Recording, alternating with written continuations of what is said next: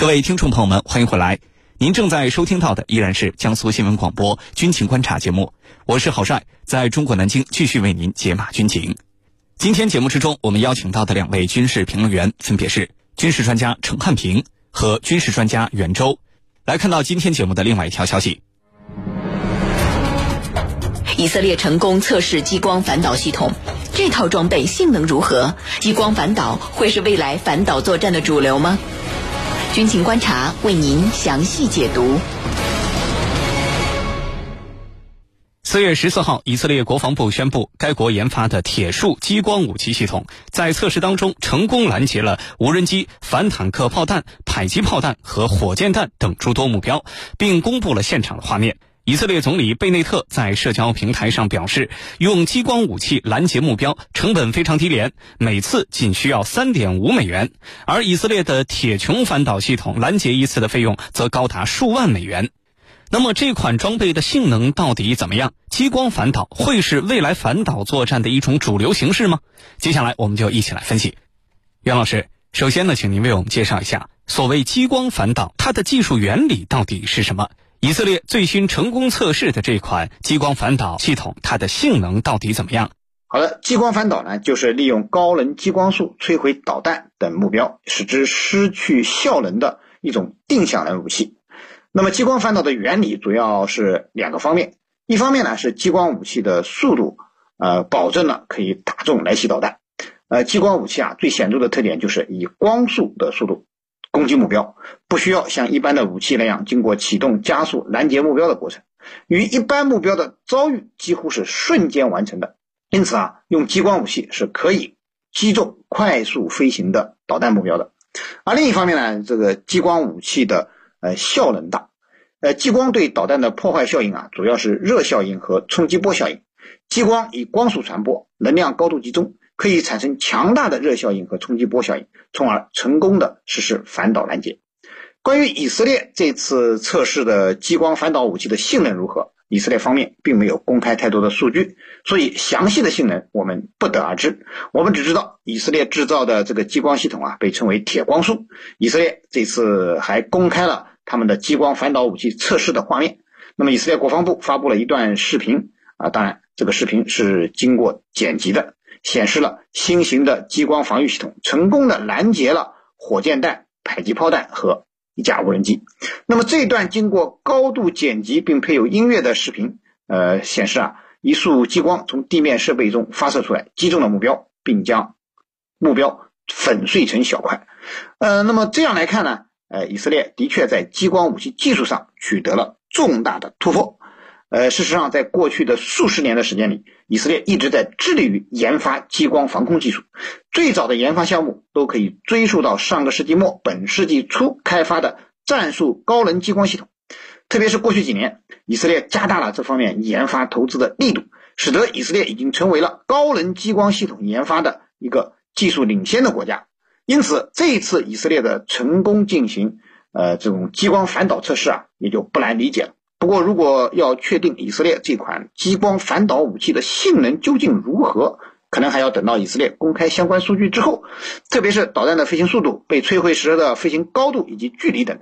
只有有了这些数据，我们才能最终确定这样的激光反导武器是不是真的具备了实战化的能力。此外呢，呃，实验室的此外，激光武器进行测试的。天候条件也很重要，因为激光武器受气象条件的影响很大，而对手的空袭是不会因为天候条件恶劣就不实施了。所以，能不能具备全天候的作战能力，也是检测激光反导武器作战性能的重要标志。那么，从以色列声称这一次的，那么从以色列声称这次他们测试的激光反导系统，目的是为了呃对一系列的空中防御系统进行补充。那么从这句话我们可以看出啊，以色列的激光反导系统至少目前还没有成为其防空反导的主力，仍然只是处于一个辅助角色的地位。总之呢，以色列新测试的激光反导武器性能优劣，可能我们还需要进一步等待相关数据的揭秘。主持人，好，谢谢袁老师。我们都知道，以色列其实在反导领域本身啊还是比较厉害的，拥有著名的铁穹反导系统。那么，为什么还要再研发一款新的激光反导系统？这个新的激光反导系统被以色列方面寄予了哪些厚望呢？请陈老师为我们解答。好的，我们都知道以色列有铁穹，这个铁穹反导系统啊，拦截那些火箭弹啊、迫击炮啊，非常的管用。那现在呢，又推出了。铁穹的孪生版的兄弟叫铁树，这个一树两树的树，铁树激光武器系统呢，这次在测试当中成功的拦截了无人机，还有呢反坦克导弹、迫击炮、火箭弹。那么以色列军方啊，把这次试验它的画面也进行了公开，也表明啊，以色列方面对这款激光武器拦截系统。是寄予厚望的。那么，为什么以色列在原有铁穹的基础上又要研发新的激光武器拦截系统呢？我想有这么几个原因。第一个就是拜登政府重返伊核问题协议似乎是比较明确的，特别是在去年年初，伊朗曾经使用弹道导弹。对在伊拉克的美军基地进行了精准的打击。事后啊，通过复盘，通过卫星照片来看，可以看出这枚导弹的着弹点，它的精度非常高，就是打击的精度非常高，非常准确。这可是在伊朗缺乏足够的卫星导航技术支撑的背景之下。实现的，可见啊，伊朗的导弹的表现非常的出色。那么，这和美国重返伊核问题协议有关系吗？有关系。一旦美国重返伊核问题协议，解除对伊朗武器禁运的制裁，那么这意味着对伊朗来说如虎添翼，它在精确制导的技术方面将更上一层楼。这对以色列来说呀，可以说不寒而栗，因为一旦取消对伊朗的武器禁运，那对伊朗来说，未来可能有一种突飞猛进的进步，特别是在导弹技术方面，这对以色列来说可能面临更加严峻的威胁。这是第一个原因。第二个原因呢，这次。以色列成功测试的最新的铁树这个激光武器系统啊，它的成本极其低廉，低廉低到什么程度呢？可能我们很多军迷都觉得很惊讶，每次使用只有不到四美金，三点五美元，不是三点五万，是三点五美元，也就是说，让你听起来好像是科幻小说。如此低廉，但是这却是真的。而铁穹系统呢，它拦截一次的费用是多少？至少一两万美元，而这个呢，只有三点五万美元，而且在整个过程当中，它还不会产生碎片，附带的损伤小，就是次生影响小。这是第二个原因。第三个原因，就是针对那些无休止的。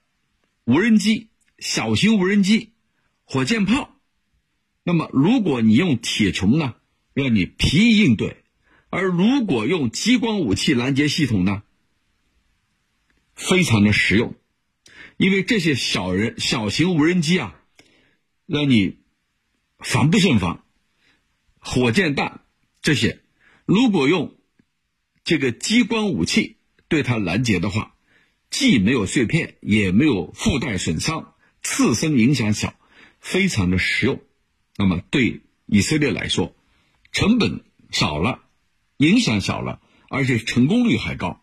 那么未来对以色列来说，铁穹和铁树可以作为高低搭配来使用，完美来进行这个起到防御的作用啊，非常完美的结合起来。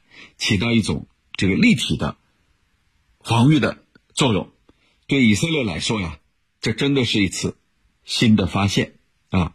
所以从诸多方面来讲，以色列开发新的激光反导系统啊是非常实用的。主持人，好，谢谢陈老师。以色列成功测试激光反导系统，这套装备性能如何？激光反导会是未来反导作战的主流吗？军情观察正在解读。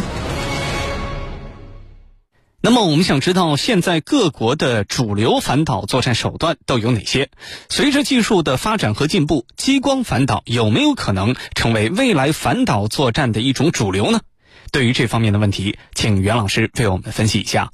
好的，从作战平台上看呢，目前世界上的反导拦截武器啊，呃，我们可以把它分成四种，一种是陆基拦截型，啊，比如说美国的陆基中段防御系统，呃，还有一种呢是俄罗斯的 A 二三五的改进型五幺 T 六等等。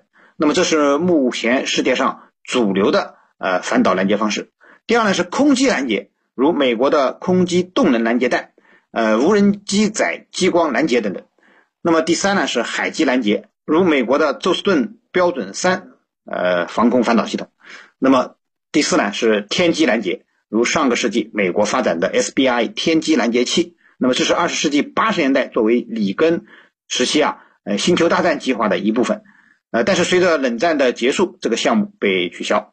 呃那么这些拦截方式当中呢，呃以陆基和海基的导弹反导呃是目前。呃，反导拦截的主要方式。